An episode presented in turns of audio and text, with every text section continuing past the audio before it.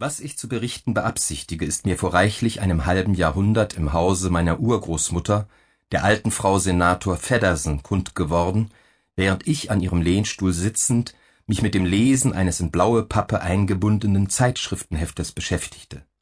Ich vermag mich nicht mehr zu entsinnen, ob von den Leipziger oder von Pappes Hamburger Lesefrüchten. Noch fühl ich es gleich einem Schauer, wie dabei die linde Hand der über achtzigjährigen mitunter liebkosend über das Haupthaar ihres Urenkels hinglitt.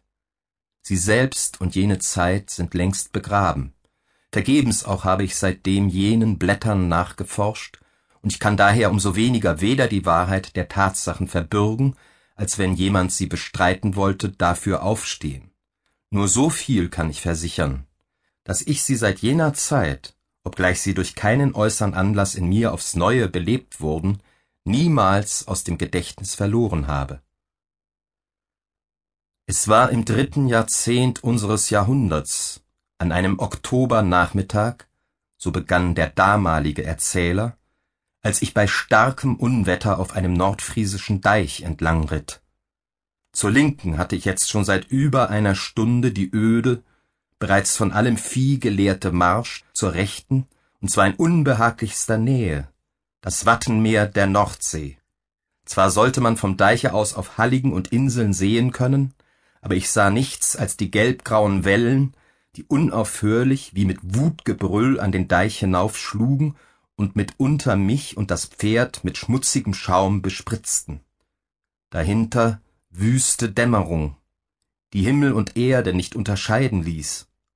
Denn auch der halbe Mond, der jetzt in der Höhe stand, war meist von treibendem Wolkendunkel überzogen. Es war eiskalt. Meine verklommenen Hände konnten kaum den Zügel halten, und ich verdachte es nicht den Krähen und Möwen, die sich fortwährend krächzend und gackernd vom Sturm ins Land hineintreiben ließen. Die Nachtdämmerung hatte begonnen, und schon konnte ich nicht mehr mit Sicherheit die Hufe meines Pferdes erkennen. Keine Menschenseele war mir begegnet, ich hörte nichts als das Geschrei der Vögel, wenn sie mich oder meine treue Stute fast mit den langen Flügeln streiften, und das Toben von Wind und Wasser. Ich leugne nicht, ich wünschte mich mitunter in sicheres Quartier. Das Wetter dauerte jetzt in den dritten Tag, und ich hatte mich schon über Gebühr von einem mir besonders lieben Verwandten auf seinem Hofe halten lassen, den er in einer der nördlicheren Harden besaß. Heute aber ging es nicht länger. Ich hatte Geschäfte in der Stadt, die auch jetzt wohl noch ein paar